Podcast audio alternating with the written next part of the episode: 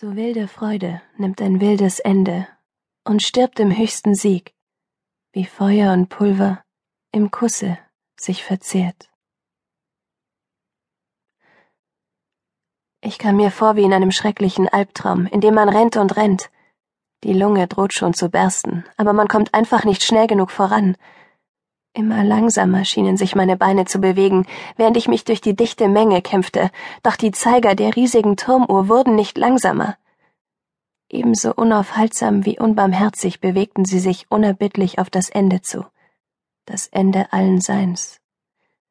Doch das hier war kein Traum, und anders als in einem Albtraum rannte ich nicht um mein eigenes Leben, ich rannte, um etwas unendlich viel Wertvolleres zu retten.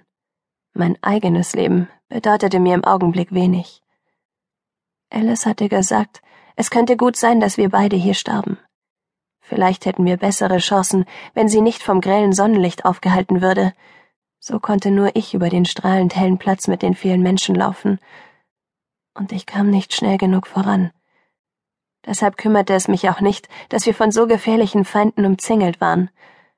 Als die Uhr zu schlagen begann und ich das Vibrieren der Schläge unter meinen schwerfälligen Füßen spürte, wusste ich, dass ich zu spät kam.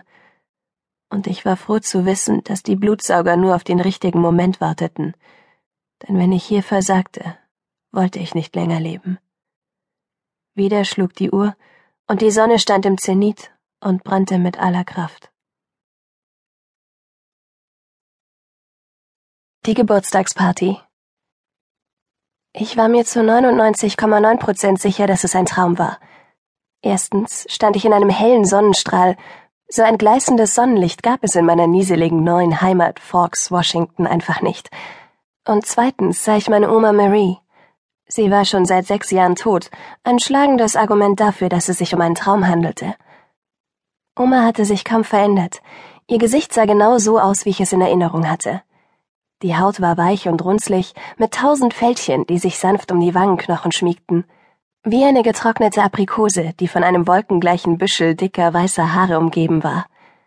Unsere Münder, ihre klein und knittrig, verzogen sich im selben Moment zu derselben Andeutung eines überraschten Lächelns.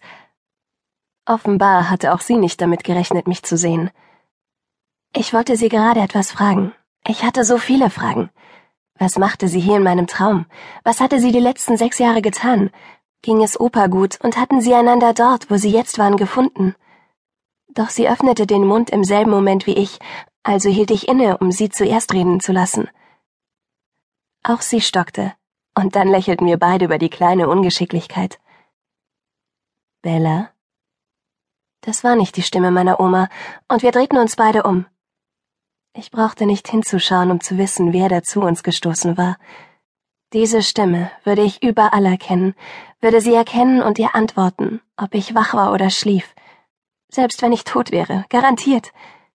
Die Stimme, für die ich durchs Feuer gehen, oder, weniger dramatisch, für die ich tagtäglich durch den kalten, niemals endenden Regen warten würde.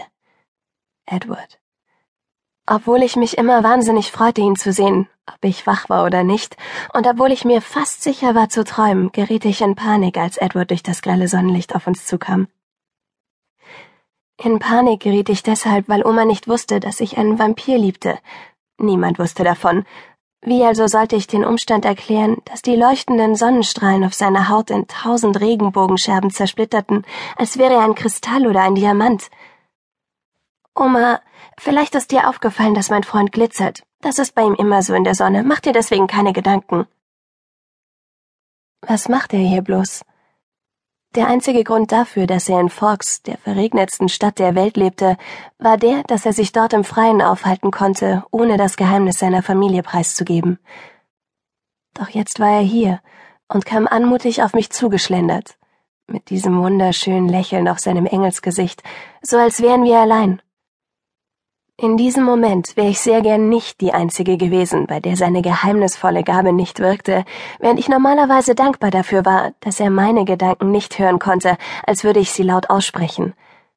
Doch jetzt wäre es mir sehr lieb gewesen, wenn er die Warnung hören könnte, die ich ihm in Gedanken zuschrie. Ich schaute panisch zu Oma und sah, dass es zu spät war. Sie drehte sich gerade um und starrte mich an, und sie sah genauso erschrocken aus wie ich.